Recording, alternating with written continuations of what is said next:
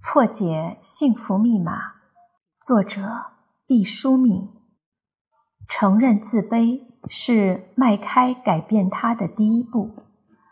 自卑的人最爱说的一句话就是：“我的运气不好，总是碰上倒霉的事情。”同时伴以悲切哀苦的表情。天底下有没有倒霉的事情呢？一定是有的。会不会只落在你一个人头上呢？一定不是的。万不要发出这样的抱怨，这简直就是对厄运寄出了邀请函，还是特快专递。人的期望也是一种能量，美好的能量会召唤来天使，邪恶的能量会诱惑来地魔。就算你不信我这种说法。也请你放弃认定自己是倒霉蛋的想法，这真是让亲者痛、仇者快的语言。假如你不是自虐狂，就要离这种消极没气的想法远一点，再远一点。自卑的人常常会想：“我不重要，必定低人一等。”这个想法是错误的。它错在哪里了呢？第一错是把人分成了三六九等。有人说：“你看看周围，平等吗？不平等到处可见啊。”我说：“你看到的，我也看到了，我也知道这个世界是不平等的。但我们是不是要为一个比较平等的社会而奋斗呢？如果你愿意参加这样一场战斗，那么你就不要把自己。”列入不平的行列。至于说到谁重要谁不重要，我以前曾经写过一篇我很重要的文章，就是说我们每个人都很重要。多年以来，我收到过若干封读者来信，说他们曾经挣扎在死亡的边缘，因为看到了我这篇文章。才发现自己并非像草芥一样无足轻重，其实自己也很重要。我始终认为，一篇文章能够起到的作用是极为渺小的。这些人最终从死亡的漩涡飞腾而起，是因为在他们的内心深处残存着希望的火种。他们知道自己的价值，知道自己是重要的。人生只有一次，如飞而逝，为什么不能把它千姿百态的度过？为什么不在最短的时间内向这个世界发出最嘹亮动人的表达？分享你的才华，表演你的天赋，帮助更多的人们体验到人生原来可以这样度过。做一个精灵般的模板，让孤独。远去。人得病的时候，往往是自卑的，因为健康受损了。人的生命就是一个向上的抛物线，当我们的体力到达顶峰之后，就会逐渐衰弱下去，直到最后一蹶不振，回归泥土。疾病是死亡吹拂而来的清风。如果你能接受生命的灿烂，也请接受死亡这匹深蓝色的幕布。不要因为疾病而害怕和自卑，它们原本就是生命的正常组成部分。泥沙俱下。美国心理学月刊发布的最新研究报告指出，当人们思考死亡，并不得不面对生死抉择的时候。往往会变得更快乐，这是一种心理免疫反应。大脑会下意识地搜寻并触发体内的快感。科学家们认为，当人们想到死亡的时候，可能有一些害怕，但人们最终会恢复过来，并意识到现实生活带来的快乐。哈佛大学的心理学教授丹尼尔·吉尔伯特也正是这一观点。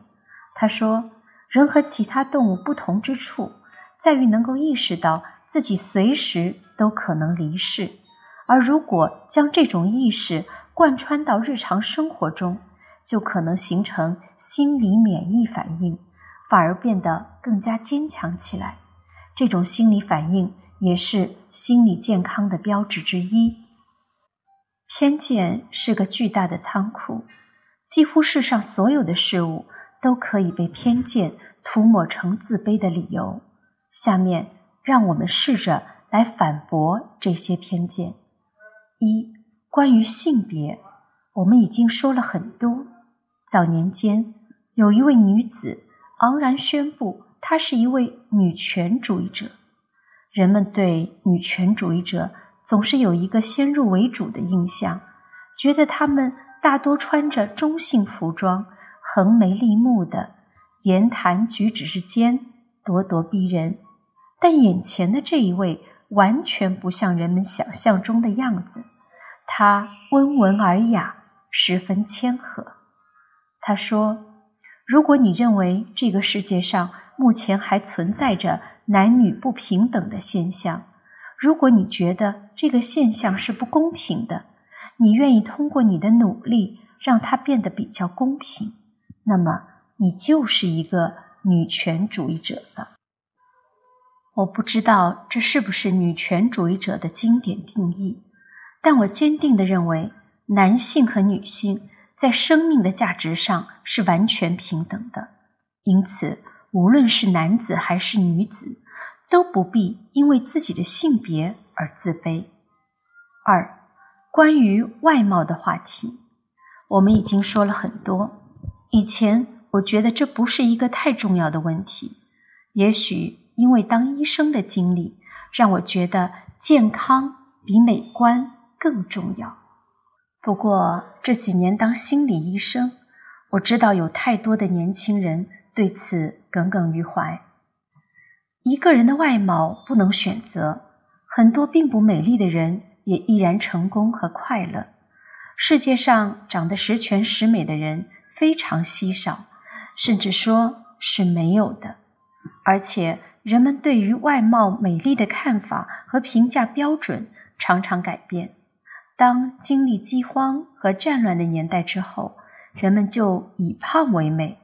比如唐代的大美女杨玉环，按照今天的观点就有所缺憾了，但是从健康的角度也值得商榷。她就算不上肥胖，超重是一准的。但是在物质供应比较丰富的时代，就多以瘦削为美。在一个艾滋病没有得到有效控制的国度里，又回到了以胖为美。当地艾滋病的发病率很高，大家都知道，艾滋病发病后人很容易消瘦，所以大家觉得这个人挺胖，就说明他目前可能还未感染艾滋病。这个标准很滑稽。按照不美貌就自卑的逻辑，所有的人。都要陷入自卑的泥坑，永远不能自拔。三、关于我不够聪明的辩护词，我们在前面讲过，聪明只是人的众多才能当中的一种，并不能概括所有的智慧。况且，聪明人也往往办傻事，聪明反被聪明误。刘备没有诸葛亮聪明，可他是诸葛亮的领导。林黛玉够聪明吧？可她并不幸福。四，在为我不讨人喜欢翻案。我们的价值不是因为别人喜欢不喜欢而存在的，别人如何看待你是他的自由。你是不是要全盘接受一个不喜欢你的人的看法，并且把它变成自己的行动准则呢？五，关于我的运气不好。总是碰上倒霉事情的说法，这就像说我的运气很好，总是遇上幸运的事情，都是经不起推销的。这不是普遍规律。如果有人说只要我一出手，事情一定会办好，我们都会笑话他太幼稚了。反之也是一样。当然了，把事情办好不容易。如果你打定主意要把事情办坏，那失败的概率可能就真的很高了。但是，请注意，我们说的是你打定主意要把事情办坏。如果不是别有用心，有谁会这样办事情呢？当然了，这也从反面证明了，如果你自卑，总是对自己进行消极的暗示，你的状况。真的会江河日下，那你更要改变自己的自卑心理，让自己早日走出阴影。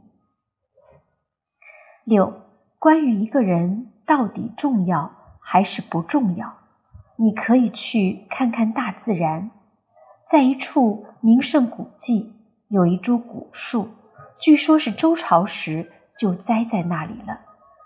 古树生机盎然。沧桑古朴，这真是值得骄傲的一棵树啊！但是我一低头，看到古树下的小草嫩绿纤细，一阵微风吹来，它就摇晃不停，要好半天才能稳定下来。我想，在一个有着几千年历史的老爷爷面前，这棵小草实在是应该非常自卑，简直就是不应该活着了。可是大自然不是这样的，你看不到一棵树木因为羞惭而不努力生长。为什么我们成了万物之灵长，反倒连这个简单朴素的道理都忘记了呢？所有的人都很重要，因为你是一个独特的生命，没有人能替代你的感觉，代替你生命的过程。不是只有伟大的人才重要。每一个生命都宝贵而重要。如果每一个人都是不重要的，那么我们整体也就不重要了。如果你从根本上怀疑自己存在的必要，那就真是无可救药了。七，关于得病的人、健康受损的人，是不是要自卑？我觉得可以这样反过来看：如果你觉得只有健康的人才能享有自尊，那么你实际上就否定了很多人的生命过程，也否定了自己。你在和新陈代谢这样一个伟大的规律风车作战，你比堂吉诃德的助手桑丘还可笑，失败就在所难免了。八，关于生而残疾的话题，前面已经说过很多了。健康包括三个方面：生理的、心理的。和社会适应性的完好状态，一方面的欠缺并不等于满盘皆输。我们可以举出很多的例子，说明身体的残疾反倒更加鼓舞了一些人的斗志，变成了动力而非阻力。况且，就算身体不健康了又怎样？太阳照常升起，鲜花照样盛开。承认自己的自卑。就是改变他的第一步。